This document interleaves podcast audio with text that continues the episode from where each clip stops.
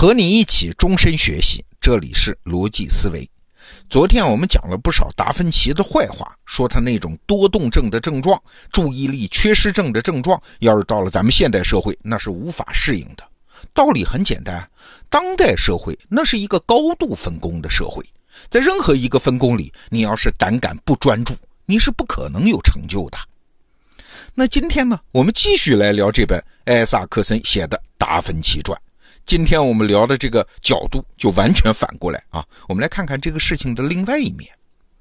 昨天我们说，专注的人才能适应现代社会。哎，那他的那些反面特征呢？就是不专注、混乱、不靠谱、见异思迁，这些特质难道就没有价值吗？哎，不。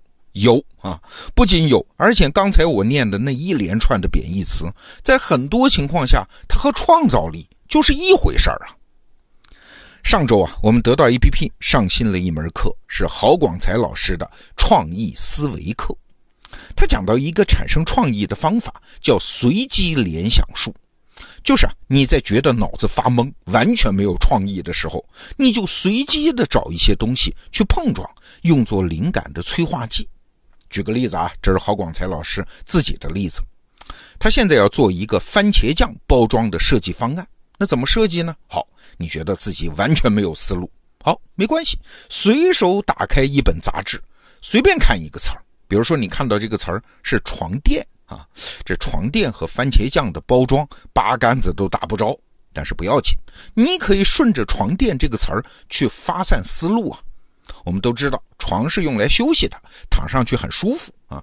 那你从这一点，也许就可以想到，你要设计番茄酱的包装方案，是要强调你设计的手感好，挤压起来很顺手。当然了，你也可能翻杂志翻到的词儿是火车，那也可能点燃你的思路啊，是设计一种一连串的吃一个撕掉一个的那种包装。哎，你看，随机就是意外啊。意外，它是个小榔头啊！这个小榔头你拿在手里，可以敲开原来的僵局。那为什么会有这个效果呢？前一段时间我们讲过一个话题：人的大脑在进化过程中形成了一种本能，就是随时都在寻找规律，随时都在寻找对世界简化理解的模型。所以，我们人脑啊，它是很难跳出原有思路想问题的。所以人很难写出一组真正的随机数，这是前面几期话题我们讲到的。那这个时候呢，如果有一个外力把你的大脑猛推一把，让我们突然来到一个完全陌生的思路里面，你不觉得吗？这就已经是创造力的机缘了。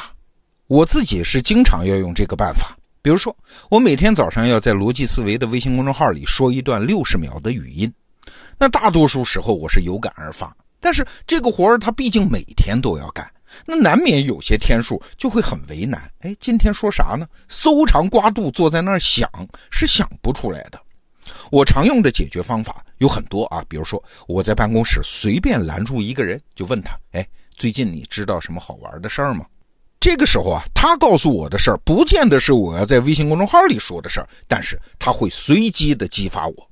再比如说，我会打开图书电商网站，看看最近出版了哪些新书。我当然不可能当天就把这些书给读了，但是没准随机蹦出来的哪个书名，就能让我想起来什么有意思的话题。所以你看，随机性是我随时要借助的东西。还是回到今天的话题啊，那些看起来不靠谱的人和事儿，其实就是这个世界的随机性因素啊。这个世界的正常运转，除了需要规律性和确定性，也需要随机性和不确定性啊。举个例子啊，你应该听说过一个词儿叫“太空育种”，就是把粮食啊、蔬菜的种子发射到太空，然后回到地面再去种植。哎，这并不是说上过天的植物就长得更大更好吃啊。花那么大的代价把他们弄上天，为了啥？是为了借用太空那个独特环境，产生新的随机因素，比如说高真空、宇宙高能离子辐射，看看这种随机性能不能引诱出新的基因突变嘛？所以你看，我们的世界其实不是要对付不确定性和随机性，而是要利用不确定性和随机性。那人类世界里的那些天才，其实就是扮演这个角色的。比如说，我们这两天谈到的达芬奇，达芬奇的笔记里面记载了一张15世纪90年代他一天的日程表，说白了就是这一天他想要学习东西的清单。我给你念念哈：第一，测绘米兰城和郊区，为绘制米兰城地图做准备；第二，请算术老师告诉我如何由三角形求得同等面积的正方形；第三，请炮兵军士吉安尼诺给我讲解一种叫费拉拉的墙壁的构造。第四，询问本尼德托·波蒂纳尼，他们在冰上行走，那是怎么回事啊？再下来，什么找一位水力学的老师告诉我如何用伦巴第人的方式修理船闸、运河和磨坊。还有找法国人乔瓦尼，他答应过我给我讲解太阳的测量方式。我老天爷，日复一日，年复一年，达芬奇过的就是这种日子，每天是这么杂乱的去学习和求解。啊，当然，他这清单里最奇怪的一项是每周六去公共浴室，你能在那儿看到很多裸体。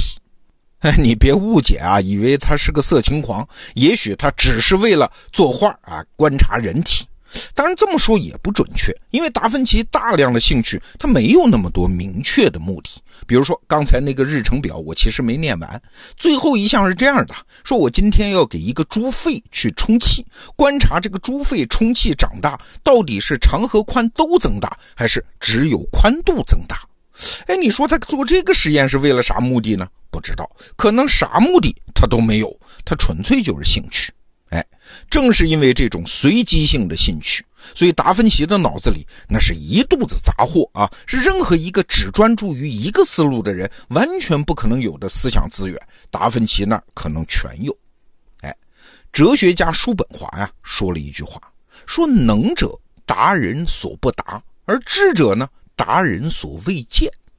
这就是说，一个能人他能做到别人做不到的事儿，但是智者呢？那就更厉害了，他能看到别人看不到的事儿，哎，这就是正常思路之外、规律之外的事儿。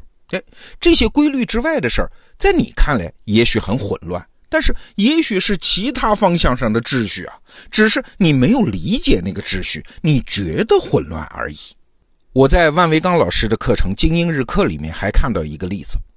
乔布斯就是苹果的那个乔布斯啊，曾经和家人连续两周在晚餐的餐桌上讨论一个问题，很无聊的啊，欧洲的洗衣机问题。